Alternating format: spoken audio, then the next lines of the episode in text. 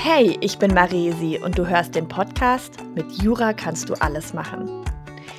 Ich bin Juristin auf Abwägen und habe nach mehreren Jahren in der Jura- und Kanzleiwelt entschieden, meinen ganz eigenen Weg zu gehen. Dieser Weg war nicht immer leicht, vor allem deshalb, weil mir Vorbilder fehlten. In diesem Podcast stelle ich deshalb nun regelmäßig genau solche Vorbilder vor. Ich wünsche mir, dass das Jurastudium hält, was es verspricht, nämlich mit Jura kannst du alles machen. Und ich wünsche mir, dass jeder Jurist und jede Juristin die berufliche Erfüllung für sich findet, egal ob mit oder ohne Jura. Viel Spaß bei der heutigen Folge.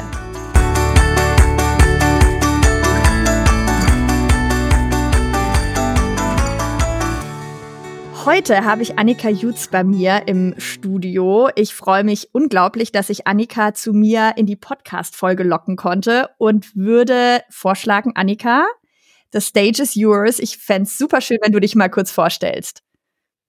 Vielen, vielen Dank, Marisi. Äh, vielen Dank für die Einladung, der ich natürlich gerne gefolgt bin. Ähm, ja, vielleicht kurz zu mir. Ich, äh, ich bin Künstlerin für, für starke Frauenporträts. Ich male Frauen, ähm, ja, um sie zu bestärken in ihren Zielen, in, in ihren Werten und in ihren Visionen.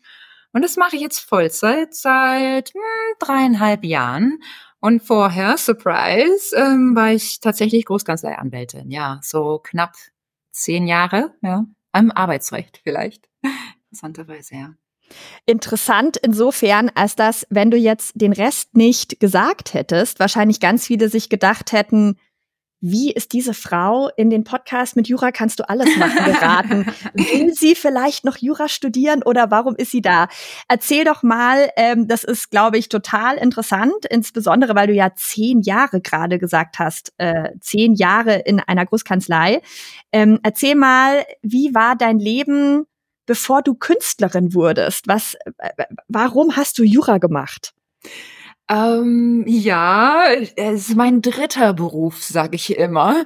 Denn ich habe ähm, noch einen anderen davor gehabt, bevor ich quasi Anwältin wurde. Ich hab, ähm, bin auf Rügen aufgewachsen, bin, ich habe die Insel verlassen, das musst du, wenn du studieren willst. Ähm, ich habe erstmal was Vernünftiges gemacht ähm, ich bin Beamtin geworden, ich habe Verwaltungswissenschaften studiert in Hamburg, ähm, schon mit rechtswissenschaftlichen Schwerpunkt und bin Beamtin geworden quasi. Und, ähm, und dann ging mir das alles viel zu langsam da in, in der Verwaltung. Und das war der Grund, warum ich quasi halbtags gearbeitet habe und nebenbei an der öffentlichen Uni in Hamburg Jura studiert habe. Ich wollte eigentlich, wollte ich äh, Vergütungsgruppen überspringen. Das war eigentlich der. Ne? Also das heißt Jura für die Karriereaufbesserung studiert. Genau, ja, ist ja auch ein Plan. Ne? Also ist ja nicht ähm, die die die Anwaltschaft, die war noch gar nicht am Horizont. Ich wollte eigentlich schneller in höheren Dienst. Ja, so war es eigentlich. Und dann packte mich der Ehrgeiz und, und dann habe ich Jura studiert, ähm, klassisch acht Semester ähm, und dann wollten die mir in der Verwaltung keinen Sonderurlaub geben für, für mein Referendariat. Und dann wollte ich mich mit denen nicht streiten. Und dann habe ich es, wie es immer so ist, von der, von der Note abhängig gemacht. Sprich, komme ich wieder zurück oder, oder, oder schaffe ich es vielleicht doch nicht. Und, und wenn man dann die Note hat, dann gehen ein paar Türen auf, weiß wie es ist. Ähm, und dann habe ich mich aus dem Beamtenverhältnis auf Lebenszeit, habe ich mich entlassen lassen und bin mit meiner besseren Hälfte nach Frankfurt gezogen, habe da mein Referendariat gemacht und bin dann da das erste Mal tatsächlich mit einer Großkanzlei, aber ganz generell mit einer Kanzlei in Berührung gekommen, denn ich habe ähm, keine Praktika machen müssen während des Studiums, aber gearbeitet. Ähm, und da bin ich ähm, in der Anwaltsstation, habe ich mir quasi diverse Großkanzleien angeschaut ähm, und bin hängen geblieben ähm, bei Linklaters im, im Arbeitsrecht. Und als ich da anfing, da, da dachte ich, das gucke ich mir jetzt mal an. Und dann suche ich mir was Richtiges, ja. Dann kannst du mitreden und dann hast du es wenigstens probiert. Und irgendwie geht's aber jedem so, oder? Also ich habe das Gefühl, so, ja. jetzt scha ich schaue jetzt erstmal und dann irgendwie bleibt man da hängen. Ja, natürlich, klar. Und aber das, ähm, das hat man natürlich auch den Leuten da zuzuschreiben, ne? Denn, denn du kommst und du bleibst in der Regel wegen den Leuten und weniger weniger jetzt wegen der inhaltlichen Tätigkeit, die ja fast überall gleich ist. Und was ich spannend finde, ist, dass du ja wahrscheinlich eine der wenigen bist, äh, die ich interviewe, die mit einem Plan in das Studium sind. Also, ne, wenn du sagst, du hast es gemacht, eigentlich um Vergütungsstufen zu überspringen, dann hattest du ja schon in gewisser Weise eine Vorstellung, was da auf dich zukommt, auch inhaltlicher Natur. Du hattest irgendwie einen Plan.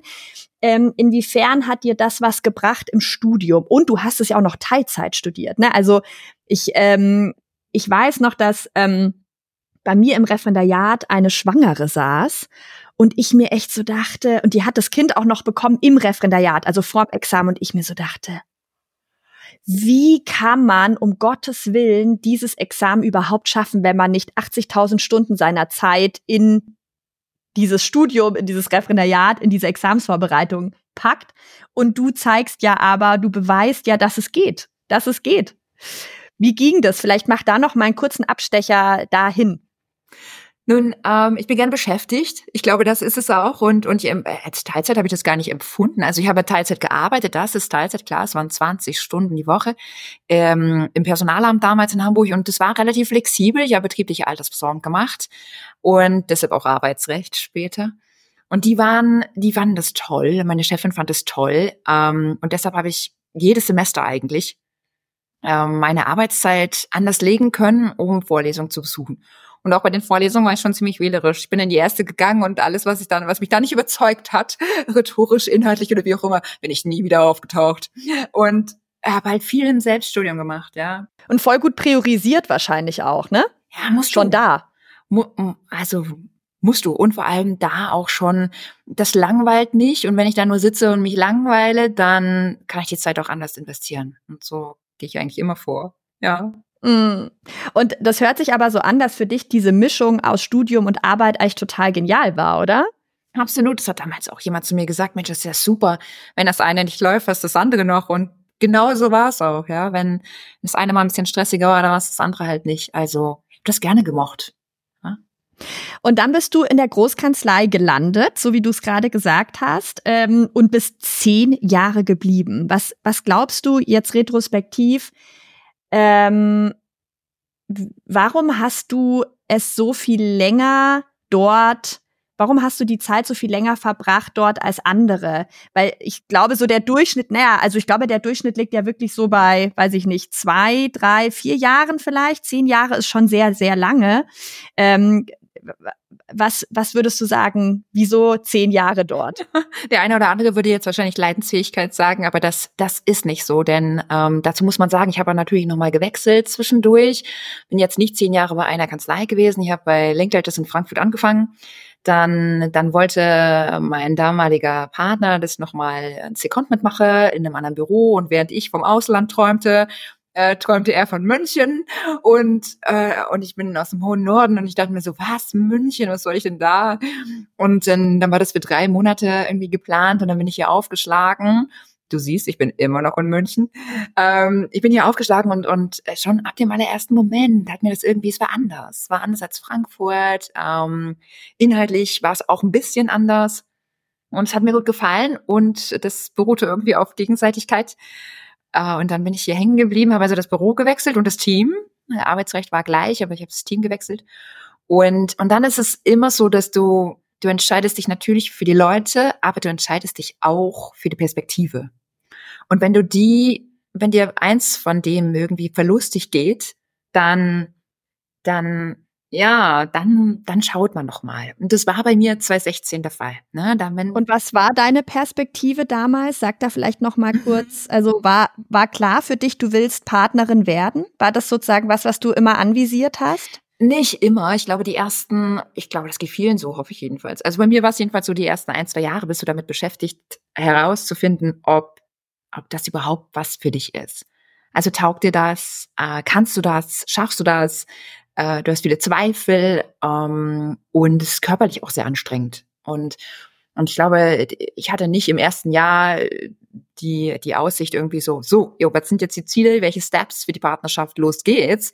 Null. Ähm, ich hatte dieses, ich, jetzt gucke ich erst mal und dann gucken wir mal und dann gucken wir mal und dann so, ne? Das kann man sicherlich auch stringenter machen, würde ich auch übrigens jedem empfehlen.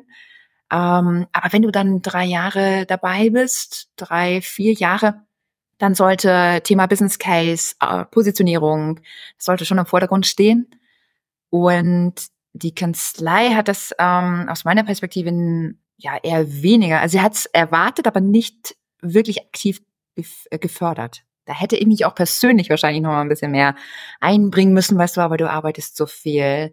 Sich dann auch gezielt hinzusetzen und sagen, hm, heute noch mal eine halbe Stunde äh, Perspektive, äh, das machst du ja nicht. Ne? Und wenn dann vor dir im Track zu viele sind, dann ist klar, du musst eigentlich wechseln.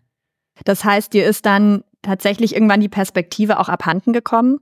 Ja, genau. Und dann ist ein größeres Team gewechselt zu einer ähm, amerikanischen Kanzlei. Und ich bin mit. Oder hinterher, wie man will. ja, ganz genau. Und da war es dann nochmal anders oder was hattest du dir davon erhofft vor allem? Ich hatte mir vor allem ein bisschen neuen Spirit erhofft, ähm, auch nochmal ein anderes, leicht anderes Miteinander erhofft. Und du steigst, du bist ja nicht quasi ewig Junior gewesen, sondern du steigst als Senior ein. Das ist schon mal eine ganz andere Perspektive, eine ganz andere ähm, Startlinie, sag ich mal so. Ähm, du musst dich natürlich beweisen und dann in Position bringen. Aber was die Kanzlei dann draus macht und was für Pläne die dann mit dir hat, das ist auch auf den ersten Blick nicht immer sofort erkennbar. Und du hast dann ja einen ziemlich krassen Cut gemacht, kann man sagen, oder? Also, was meinst du? Ja. Ja, doch. Also aus der jetzt aus der Perspektive zurückgeschaut, das ist natürlich super krass äh, der Cut und auch die neue Lebenswelt, die ich jetzt habe. Und gab's gab's da gab's da irgendein auslösendes Momentum bei dir, dass du ähm, also ich frage das deswegen immer, weil ich bei mir sehr klar weiß, welcher Tag das war, an dem ich wusste, das war's. Ich muss was anderes machen. Das war's. Ich weiß nicht was, aber ich muss was anderes machen. Das, und das hat ja ganz unterschiedliche Beweggründe. Gab es bei dir so einen, einen genauen Zeitpunkt? Es war bei mir eigentlich kein äh, spezieller Tag, wo ich jetzt den Finger drauflegen könnte. Ich weiß, dass es so ein paar Momente waren. Ich weiß auch, dass äh, Weihnachten so ein Knackpunkt war, wo, wo ich am 24. noch irgendwas gearbeitet habe und, und ich mir dann gedacht habe, Mann, also eigentlich ist Weihnachten, ja, ich weiß, dass die Briten noch kein Weihnachten haben, aber ähm, wenn ich jetzt hier das nicht tue, dann, dann, dann geht eigentlich die Welt nicht unter und trotzdem machst du's, ne? Trotzdem machst du's. Ja. Und dann klar, People. Ähm, auch das Team hatte sich ein bisschen entzweit. Es ist manchmal einfach so, die Leute haben dann andere Interessen und, und äh, auch selber andere äh, Ambitionen oder Perspektiven. Und auch da, ähm, ja, fühlte ich mich nicht mehr ganz so aufgehoben, ja. Und dann klar überlegst du, ne, wie geht's jetzt weiter? Und dann ist es sicherlich ein Prozess. Auch über Wochen und Monate, ja. Und was hast du dann gemacht? Ähm, ich habe tatsächlich gekündigt. Ähm, das war im Februar 2020 und es war ein paar Tage, bevor hier der Lockdown kam und alle äh, ins Homeoffice gewechselt sind. Das Anfang März, glaube ich. Und dann war es so ein bisschen, ich sage immer, kalter Entzug, ja. Du, du kriegst ja keine, keine Mandate mehr, wenn du gekündigt hast. Ähm, und, und es drehte sich dann nur noch um, was hat jetzt die Bundesregierung wieder beschlossen bezüglich arbeitsrechtlichen Vorgaben im Homeoffice und keine Ahnung. Und ich habe dann nicht mehr so viel gearbeitet. Und, ähm, und dann habe ich quasi wieder ein bisschen mehr Kunst gemacht. Immer mal wieder hier ein Stündchen, da ein Stündchen.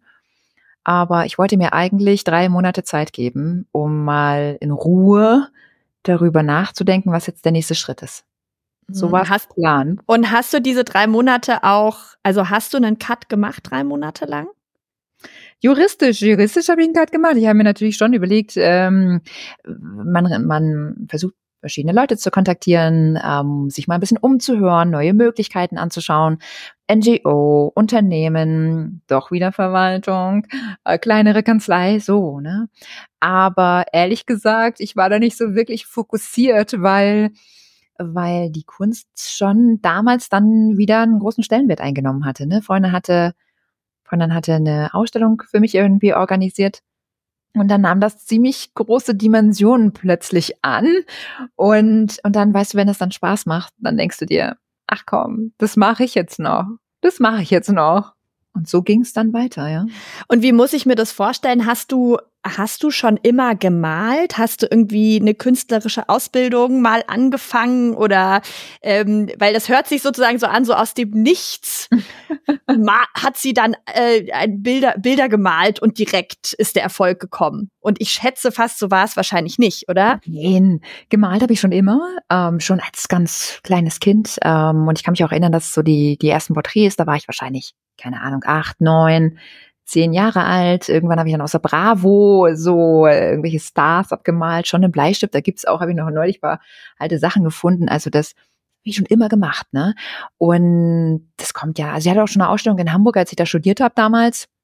2001, aber das ist dann durch äh, Jura und den Umzug und vor allem Großkanzlei natürlich eingeschlafen. Ja, so war es eigentlich. Also ich bin äh, nicht keine Fortbildung belegt, äh, keine Akademie, ich habe nicht studiert.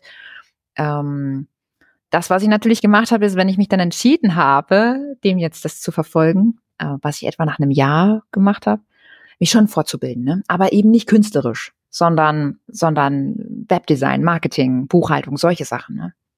Spannend auch, wenn du das jetzt gerade sagst, weil ich finde, ähm, auch das ist so einem Bild geschuldet, glaube ich, was so geprägt ist äh, vom, vom vom Beruf Künstler oder Künstlerin und vielleicht magst du das bestätigen oder widerlegen, aber ich finde, wenn, wenn sozusagen ich an Künstler oder Künstlerin denke, so der erste Gedanke ist, man steht so im Atelier und malt oder schafft Kunst. Und woran ich sozusagen nicht denke, ist, ähm, dass das klassisch Unternehmertum ist, dass sozusagen da ganz viel dranhängt und man da ähm, verdammt viel können muss, damit Leute auch verstehen, warum man gute Kunst macht und wie man an die gute Kunst kommt und ähm, was da dahinter steckt. Und ähm, ich finde, dass wenn man mit dir so ein bisschen Kontakt hat, man ziemlich gut versteht, dass du ziemlich, ziemlich, ziemlich clever diese ganze Sache angegangen bist, weil du sie eben, wie ich finde, nicht so angegangen bist, so ich mache da irgendwie Hobbykunst, sondern ich habe das Gefühl, du bist relativ schnell sehr ernsthaft unternehmerisch an das Thema rangegangen. Finde ich das richtig oder ist das äh, nur von außen wirkst du so professionell? Nein, natürlich nicht. Ich, also da ist noch ein bisschen Anwalt hängen geblieben und wahrscheinlich auch noch ein bisschen irgendwie Verwaltungsbeamtin. Ich bin super strukturiert, das war ich früher aber auch schon habe so ein Notizbuch ähm, mal geschenkt bekommen, da steht drauf, äh, besser organisiert wäre ich gefährlich. Und ich, ja, es ist, es ist, es ist Programm bei mir, ja. Ich, ähm, ich habe schon Struktur und es ist mir auch irgendwie wichtig, weil es mir Halt gibt natürlich. Und ähm, zu Anfang also 2020, da, da war das wirklich, also wirklich Spaß. Es hat mir einfach Spaß gemacht. Es hat ein super gutes Feedback gegeben. Es ähm, hatte Resonanz. Ich habe dann irgendwie ins Ausland verkauft und, und nach Hawaii und äh, Griechenland und Schweiz und so. Und äh, zu Anfang äh, hält man das ja immer für irgendwelche Zufälle oder Glück oder du weißt ja. Und dann dann kam Aida Cruises um die Ecke und sagte, wir haben irgendwie 15 Schiffe und eine Million Gäste, wollen wir nicht zusammenarbeiten? Und du denkst, what? Okay, ich glaube, das mache ich noch. Und aus diesem, ich glaube, das mache ich noch, ergeben sich so kleine Schritte und es beweist sich so ein bisschen selber. Denn ich bin natürlich auch damit aufgewachsen, dass Kunst äh, brotlos ist, ähm, Künstler nichts beitragen, nichts verdienen, ähm, von Hartz IV leben oder was auch immer. Und und das musste ich erstmal mir selber natürlich äh, widerlegen und dann natürlich auch dein, deiner Umgebung. Und, und wenn du dann aber verstehst, dass das durchaus wiederholbar ist, es gibt dafür einen Markt, Du musst es nur eben wie eine Unternehmerin auch angehen, denn es ist ein Luxusprodukt, wie alle anderen Luxusprodukte. Dann gibt es dafür natürlich Ansatzpunkte und die habe ich dann ganz gezielt verfolgt mit einem Plan. Du hast gerade angesprochen und das, äh, das würde, würde mich sehr interessieren, wenn du dazu vielleicht noch mal ein bisschen mehr sagst, ähm, dass du einerseits natürlich deinen eigenen Glaubenssatz wahrscheinlich ähm, in Frage gestellt hast oder beziehungsweise den auch überwunden hast, ja ganz offensichtlich. Aber wie war das bei deinem Umfeld? Weil ich erinnere mich gut, dass ähm, das sehr, sehr, sehr lange gedauert hat, bis ähm, insbesondere in meiner Familie die Fragen aufgehört haben, so ja, aber wann äh, wann genau machst du jetzt dann wieder Jura? Ähm, wirst doch, du machst doch dann jetzt wieder Jura oder du hast doch Jura studiert und ich jedes Mal so gebetsmühlenartig so, nein, ich bin glücklich da, wo ich jetzt bin. Ich werde nicht zurückkommen fürs Erste. Wie war das bei dir? Klar, zu Anfang hast du schon die Fragen. Du hörst auf und hast selber erstmal keinen Plan. So war es ja bei mir, ne? Ich wollte erstmal in Ruhe schauen. Und dann, dann merkst du schon außenrum, wie es ein bisschen unruhiger wird. Und du kriegst so Fragen wie, ja, wie geht's denn jetzt weiter? Hast du schon was Neues und so? Und irgendwann musst du dann halt sagen so, nein. Und bitte hör auf zu fragen. Und wenn ich dann was habe, dann äh, sag ich dir schon Bescheid. Und, und dann hatte ich ja nicht so den Tag, wo ich sag, so, übrigens, bin heute Morgen aufgewacht, mir ist Folgendes eingefallen. Ich, äh, ich mache jetzt Kunst übrigens, ja, cool, ha? Das war ja nicht, sondern das, das zeichnete sich dann ab. Und wenn man natürlich selber drinsteckt, dann ist man ja, dann ist es im Kopf schon da. Außenrum sieht aber natürlich nur hier mal ein Bild gemalt, da mal was verkauft, da mal eine kleine Ausstellung, sieht also nur so ganz kleine Punkte. Ich musste das, wie meine Bilder, wahrscheinlich auch im bekannten Familien und vor allem Freundeskreis entsprechend verkaufen, ja. Das ist jetzt quasi, ich glaube, das ist mein neuer Beruf, war so zu Anfang. Oder ich, ich mache das jetzt noch ein bisschen, habe ich dann immer gesagt. Oder weiß ich noch nicht ganz genau. Ich verfolge, das macht Spaß, ich verfolge das jetzt mal. Mittlerweile, über drei Jahre später, ist es schon so, dass ich sage, das ist jetzt mein neuer Beruf. Ähm, und Jura darf gerne erst nochmal Jura sein. Äh, aber wenn ich das nicht nochmal machen muss, wäre ich, glaube ich, ziemlich happy. Erzähl doch mal, ich äh, weiß, das ist immer eine, ähm, wie soll ich sagen, eine Frage, der man, glaube ich, gerne sowohl beruflich als auch privat ausweicht. Aber ähm, sie ist, glaube ich, wichtig für Zuhörer und Zuhörerinnen, die drüber nachdenken, sich zu verändern. Du hast dich vermutlich gehaltsmäßig verändert. Und ähm, was hat es mit dir gemacht? Und ähm, inwiefern hat sozusagen, ja, inwiefern würdest du jetzt auch heute Leuten raten, sich von der Juristerei zu verabschieden oder nicht? Kann ja sozusagen alles Mögliche dabei rauskommen, wenn man darüber mal reflektiert, was das, was das, was da passiert ist mit dem finanziellen Teil. Ich glaube, das ist für die meisten die größte Unsicherheit. Es ist nicht, ähm, meine Familie kann nicht mehr mit mir angeben, was sie jetzt wahrscheinlich nicht mehr kann. Also jedenfalls nicht im Sinne von hier Star-Anwältin und so, keine Ahnung. Ähm, aber für einen selber, wenn, wenn man sehr sicherheitsverliebt ist und ähm, ich mag das sehr gerne, es beruhigt mich einfach. Aber für mich war von Anfang an klar, dass ich diesen Lebensstandard, den du in der Großkanzlei natürlich bekommst, dass ich den wahrscheinlich nicht ewig haben werde. Und deshalb habe ich mich da relativ frühzeitig darauf eingerichtet. Ich habe einen ganz guten Puffer. Aber ich muss zugeben, dass ich den Ansporn hatte, den nicht anzufassen. Und das habe ich auch bis dato nicht gemacht. Das heißt, ich lebe von meiner Kunst äh, und genauso gehe ich das natürlich auch an. Und ich kann verstehen, dass, dass man Unsicherheit hat und auch Angst hat. Was ist, wenn ich jetzt gar kein Einkommen habe? Ähm, ich glaube, das wird nicht passieren. Ähm, je nachdem, was man da, was man da vorhat. Wenn man da mit einem Plan rangeht und sich wirklich auch gezielt Gedanken macht um die Punkte, die da notwendig sind, dann kommt das. Also ich, dann kommt das. Und so war es bei mir auch. Ich habe natürlich Monate, wo ich jetzt nicht, ähm, wo ich jetzt nicht verlässlich weiß, wo kommt das Geld her. Das ist aber in jeder Selbstständigkeit so. Und auch daraus gewinnt man Vertrauen, weil es kommt. Und das ist dann nicht in jedem Monat gleich, aber es gibt Monate, wo ich mehr verdient habe bisher, als ich als Großkanzlei Anwältin je verdient habe. Und nur das ist auch in der Selbstständigkeit möglich. Was würdest du denn sagen, wenn du jetzt dein altes Annika ist Großkanzlei Anwältin Leben mit dem neuen Annika ist Künstlerin Leben vergleichen müsstest? Äh, nehmen wir vielleicht einfach mal irgendeinen Tag in der Woche, ähm, wo du sagst, am Mittwoch habe ich als Großkanzleianwältin immer das gemacht oder vielleicht grob das gemacht und als Künstlerin mache ich mittwochs grob das. Kann, kannst du da, kannst du dir da, kannst du da ein bisschen was dazu erzählen? Also in der Großkanzlei sind äh, jede Tage fast gleich, äh, es sei denn, du hast jetzt irgendwie außerhalb Termine, was für mich immer doppelt Stress war. Wenn du fahren musst, reisen musst, dann bleibt die Arbeit eben liegen und äh, du hast keinen Internetzugang. Die große Frage ist immer bei der Reiserei, habe ich Empfang und habe ich Internet.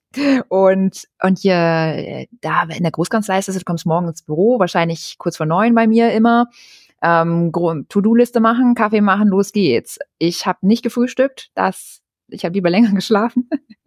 äh, dann arbeitest du bis 13 Uhr durch dass wenn du Glück hast, dann, dann gibt's da eine Mittagspause, kannst rausgehen. Wenn nicht, wird durchgearbeitet und dann, dann ja, arbeitest du die Projekte, die Liste ab, die du hast quasi und das auch gerne bis um neune, bis um zehn.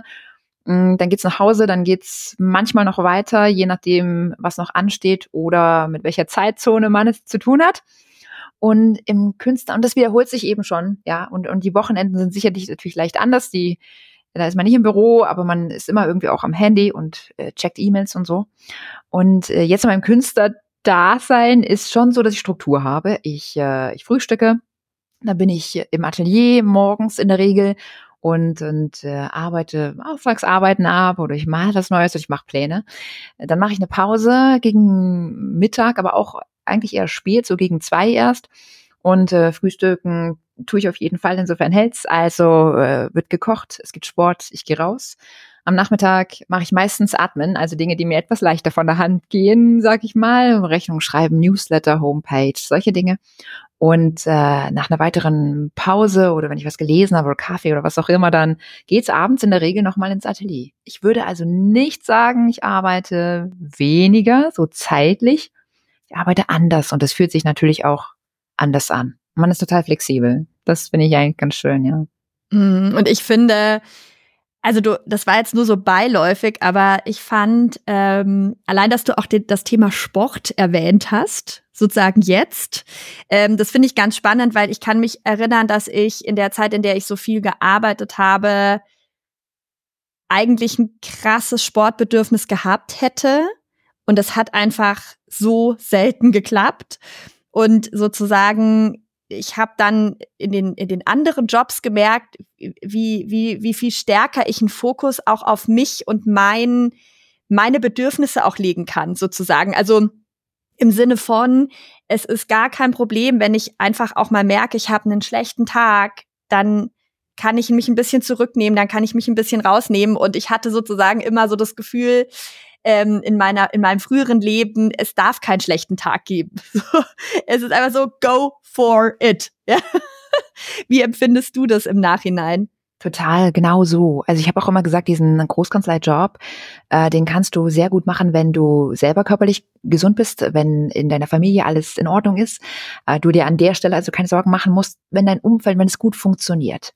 Und das war bei mir so und und ähm, das wird sich sicherlich über die Jahre dann auch hätte sich das sicherlich geändert, aber es hat gut funktioniert. Ich war äh, eigentlich nie krank, bin sehr sehr fit und das obwohl ich da wenig Sport gemacht habe. Und, und es gibt so Kollegen, die haben dann in der Mittagspause sind die joggen gewesen. Nein, ja, das ist die einzige Pause, die du hast am Tag. Da, da, da, da willst du was essen mit Freunden und mit Kollegen mal quatschen. Also nee, also das kam für mich nicht in Frage, ja. Und deshalb habe ich eigentlich, wenn überhaupt, mal am Wochenende irgendwie eine halbe Stunde oder man ist mal eine Runde wandern gegangen oder sowas. Aber ansonsten fand das nicht statt. Und ich habe mich da auch wirklich echt wenig um mich selber gekümmert. Das betrifft Ernährung, das betrifft Schlaf, Stress, Sport und dann natürlich ganz selbstverständlich Reflexion selber. Und das findet jetzt schon mehr statt. Ich bin immer noch ziemlich fit und gesund, Gott sei Dank. Aber du merkst schon, wenn du an bestimmten Stellschrauben drehst, geht's dir noch besser. Ja, und das war vorher einfach nicht. Also durch die Zeit, die man jetzt auch hat, die man in solche Dinge investieren kann, äh, ist man natürlich viel, viel bewusster. Viel, viel bewusster. Hm. Und ich finde auch, was ich, was ich äh, an, daran merke, wenn du sozusagen so beschreibst, wie du, dass du da eben auch an die Kunst ganz anders rangegangen bist, dass du dir überhaupt diese Zeit nehmen konntest, das Ganze aufzubauen, es wäre ja jetzt sozusagen nebenbei in so einem Job in der Großkanzlei auch gar nicht möglich gewesen. Ne? Also so, ach, ich habe eigentlich auch Lust, noch ein Side-Hustle mit Kunst und so. Das ist halt dann, wenn es Glück ist, irgendwie so Hobby-Style, aber halt auch nicht die Möglichkeit, sich da weiter in dem Bereich zu entfalten. Ne? Null. Du hast einfach keine Zeit dafür. Also jedenfalls nicht, wenn du es ernsthaft betreibst. Ne? Sowohl das eine als auch das andere. Und ich kann verstehen, dass manche dann parallel das anfangen und schon mal ähm, so ein paar Grundlagen legen. Äh, das kann nie schaden. Aber zeitlich fehlt es dir einfach. Und dann fehlt dir natürlich die Kraft, die Energie und der Fokus. Und ich glaube, wenn man das dann irgendwann mal wirklich eine andere Selbstständigkeit als außerhalb von Jura angehen will, dann brauchst du die Power schon und du hast eine unglaubliche Lernkurve und du kommst super schnell voran, wenn du wirklich da 100 Prozent auch dann gibst. Was würdest du denn sagen jetzt ähm, in deinem jetzigen Job als Künstlerin? Also man kann ja gar nicht sagen in deinem jetzigen Job, weil es ist dein dein Leben, es ist deine Selbstständigkeit, es ist nicht nur ein Job. Ähm, was hilft dir aus diesem Jurastudium, aus dieser Kanzleizeit, was hilft dir jetzt? Welche Fähigkeiten? Weil ich höre eben ganz häufig, wenn Menschen unzufrieden sind mit ihrer beruflichen Karriere in der Juristerei, so, ja, aber wo soll ich denn sonst hingehen? Ich kann ja nur Jura. Und ähm, ich weiß es besser, dass das nicht stimmt und du weißt es auch besser, dass das nicht stimmt, aber das sieht man auch erst retrospektiv. Deswegen, was würdest du sagen? Was, was hilft dir da jetzt? Naja, klar, ich sag jetzt mal meine Affinität zur Kunst und das Malen können, was mir einfach so in die Wiege gelegt wurde, das habe ich ja nicht irgendwie, das habe ich geschenkt bekommen, so einfach. Und, und das nutze ich jetzt, ne? Es war schon immer eine Leidenschaft. Das hilft mir natürlich. Und ich höre das natürlich auch oft, ja, dass mir alte Kollegen oder so sagen, ach, ich würde auch so gerne, das klingt, das sieht so gut aus. Und ich will, aber ich kann ja nichts anderes. Dann sage ich immer, na, das glaube ich nicht. Ähm, schau dich mal ein bisschen um. Und ich meine, so geht's ja auch darum, wie findest du deine Positionierung, sei es jetzt in Jura und außerhalb. Du schaust, was, wofür brenne ich eigentlich? Worüber kann ich mich unterhalten mit Freunden stundenlang? Welches Thema interessiert mich eigentlich? Was mache ich außerhalb von Jura vielleicht gerne? Und wenn es Sport ist oder, oder äh, Lebensreflexion oder Bücher schreiben oder whatever, dann könnte es eigentlich der richtige Ansatzpunkt sein. Das mhm. ist es. Mhm. Und sozusagen diese Strukturiertheit, die hattest du ja wahrscheinlich schon vorher. Was ich auch oft höre, ist dieses Thema Kommunikationsfähigkeit, dass das einfach super stark geschärft wird im, im juristischen. Ähm, jetzt sehe ich zum Beispiel bei dir, äh, also allein dein Newsletter, ich kann nur empfehlen, jeder soll in diesen Newsletter reingehen, weil du so wunderschön ähm, auch die Leute begrüßt in deinem Newsletter und so schön von deiner Geschichte schreibst. Ähm, inwie, also vielleicht nochmal sozusagen runtergebrochen auf das, was du im, im, in der Juristerei gelernt hast. Wie, wie zahlt das jetzt ein in die Kunst? Struktur, ganz klar, hatte ich vorher auch. Ähm, bin großer Listenabhaker, also ich mache mir natürlich Pläne ähm, und ich setze mir Ziele, anders als früher, weil in der Selbstständigkeit musst du das anders machen. Aber auch da ähm, hilft es mir eigentlich immer einen Plan zu machen und, und so ein bisschen vorausschauen zu denken. Das ist in den ersten Jahren der Juristerei nicht möglich, war, war mir so. Das liegt aber auch an verschiedenen, das liegt nicht an einem selber manchmal, sondern es fehlt auch so ein bisschen die Transparenz innerhalb der Kanzlei, ähm, denn unterschiedliches Level hat unterschiedliche Interessen. Jetzt bin ich quasi mein Laden und und dann äh, gehst du da ganz anders ran und versuchst dir gegenüber selber Prioritäten zu setzen. Und dieses Prioritäten setzen ist ganz stark äh, sicherlich der wirtschaftliche Aspekt ist ganz stark. Auch den lernst du im Jurastudium nicht. Den musst du dir später drauf helfen. Ähm, und klar, also dieses, ähm, diese strukturierte Arbeit und das Juristische natürlich auch. Ich versuche das aber in meinem Job immer, also den Beruf, den ich jetzt habe, äh, so wenig wie möglich äh, raushängen zu lassen, ähm, weil man das auch vielfach, glaube ich, nicht braucht. Es ist gut zu wissen, das, was ist jetzt der juristische Background, äh, wie muss ich Dinge einordnen, juristisch aber es behindert im Geschäftlichen eigentlich meistens und im Miteinander schon arg, ja. Hast du denn seitdem du ähm, diesen Cut gemacht hast, diesen Wechsel vollzogen hast, hast du immer wieder mal den Gedanken gehabt, oh Mann, ich vermisse das juristische Arbeiten eigentlich schon total? Ehrlich? ja, 100 Prozent ehrlich. Null. Wirklich. Spannend, null. ich nämlich auch nicht. Und das hätte ich auch nicht gedacht. und ich bereue das auch gar nicht. Und ehrlich gesagt, ich musste das auch ein Stück weit annehmen, weil natürlich hast du Gedanken. Du hast ewig studiert. Du hast dich da durchgekämpft durch zwei juristische Staatsexamina. Ähm, durch Großkanzlei, durch das Referendariat, durch diese ganze, durch diese nächtlichen Hausarbeiten und diese ganze Examensvorbereitung und dieses ganze Chaos, was da herrscht, inklusive dem Druck, dass ausschließlich die Note zählt für wie es weitergeht und nicht äh, bist du sozial kompetent, hast du Kommunikationsfähigkeiten, ähm, kannst du Mandantenumgang, sondern es zählt ausschließlich die Note. Und das ist ja so ein Lotteriespiel gefühlt bis zum Examen, weil jetzt haben die da ein bisschen was umgestellt, aber als wir da, glaube ich, das äh, absolviert haben, war das so, hast du dann die Examen, hast du Examen geschrieben und danach hast du quasi den Schein bekommen und hast gesehen, hui, läuft oder läuft nicht so. Also diese ganze Unsicherheit und äh, das summiert sich natürlich und dann kommt, wofür und ich sehe das mittlerweile so, dass das Beamtentum, die zehn Jahre, die ich zu Anfang hatte, äh, mich dahin geführt haben, dass ich Jura studiert habe. Das habe ich sehr gerne gemacht. Das habe ich gerne auch hinter mir gelassen. Es war ein Abschnitt und Jura war auch ein Abschnitt ist nicht mein Leben. Ähm, das wusste ich damals noch nicht, aber jetzt. Und ich schaue darauf zurück und denke mir, toll, das hat mich dahin geführt, wo ich jetzt bin. Ich bin sehr dankbar dafür, für das Netzwerk, für das, was ich gelernt habe. Aber da darf gerne in den nächsten 40 Jahren auch noch mehr kommen. Und, und dafür haben wir doch jetzt einen Stein gelegt. Das finde ich so toll, weißt? Das ist total schön, dass du das sagst, weil ähm, ich, ich nehme immer so gerne dieses Bild, dass wenn wahrscheinlich der Maresi vor zehn Jahren jemand gesagt hätte, also sozusagen kurz bevor ich in der Großkanzlei gestartet bin, ähm, was ich heute mache, hätte ich gedacht, um Gottes Willen, was ist bei der Frau schiefgelaufen, dass sie jetzt Podcast-Folgen aufnimmt und äh, anderen Juristen und Juristinnen helfen möchte, den perfekten Job zu finden und sozusagen sich beruflich dahin zu entwickeln, wo es für sie stimmig ist. Was ist denn da schiefgelaufen? Ähm, und retrospektiv ist es aber genauso, nein, das waren alles richtige, wichtige Schritte von eben der Vergangenheit bis jetzt, dass ich da jetzt bin, wo ich bin. Und jetzt fühlt sich's endlich gut an. Aber genau, man kann das sozusagen als, als das jüngere Ich auch gar nicht wissen, was dann da alles noch kommt und wie man, was, was da aus einem auch heraussprießt an Potenzialen und Stärken und Talenten und was man da alles an sich noch kennenlernt, ne? Null, aber ist das nicht wunderbar? Ist es nicht wunderbar? Ich sage ja immer, das hat sowas mit, mit Erinnerungen sammeln und Highlights, weil irgendwann wird man darauf zurückgucken und, und ich würde es schade finden, wenn man dann einfach nur auf Jura zurückguckt. Ähm, stell dir vor, was es halt sonst noch so gibt. Und wir sind ja nun echt in der komfortablen Situation hier in diesem Land, dass, dass du eigentlich alles machen kannst und äh, die Zeiten, dass du einen Job anfängst und dabei bleibst, ähm, weil aus welchen Gründen auch immer dir das so vorgegeben wird, die sind ja wohl vorbei.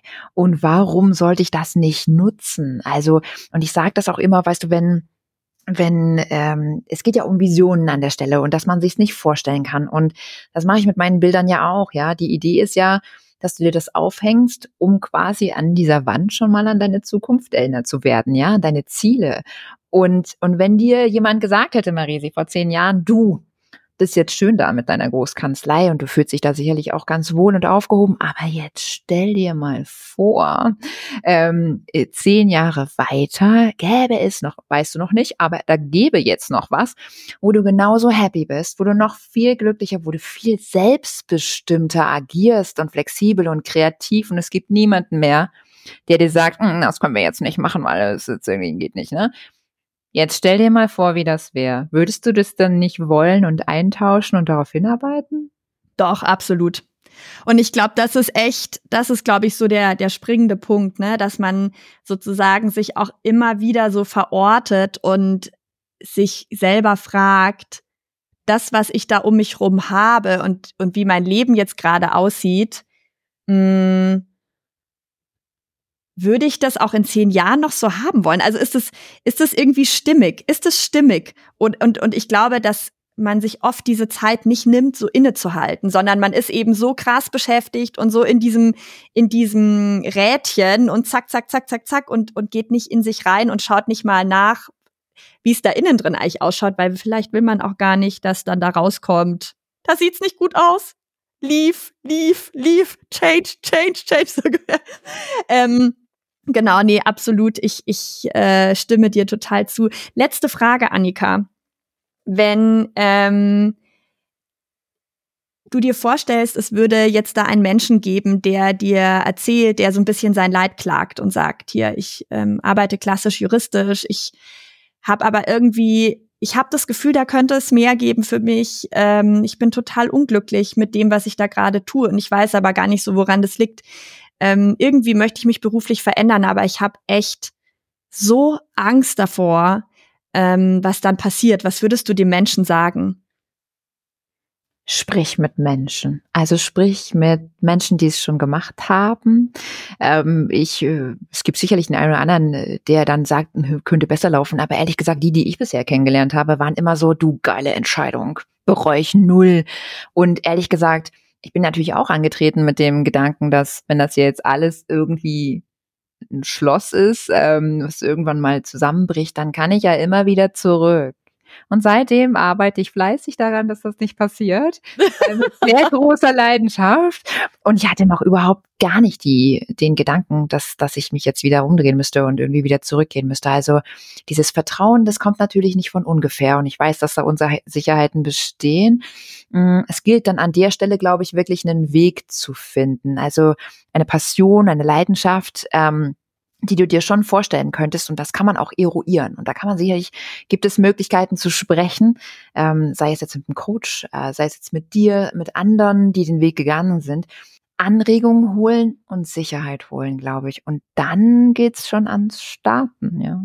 Mm, danke, Annika. Vielen, vielen Dank für deine Zeit, die du dir genommen hast. Vielen Dank fürs Role Model sein, für, glaube ich, ganz viele Menschen, die äh, dieses Unkonventionelle ganz toll finden, inklusive mir. Und äh, ja, vielen, vielen Dank dir. Ich danke dir. Das hat Spaß gemacht. Das fand ich auch. Ich hoffe, dir hat die Folge gefallen und du konntest Inspiration und wichtige Impulse für dich mitnehmen. Falls du Unterstützung dabei suchst, deinen eigenen beruflichen Weg für dich zu finden, dann kann ich dir helfen.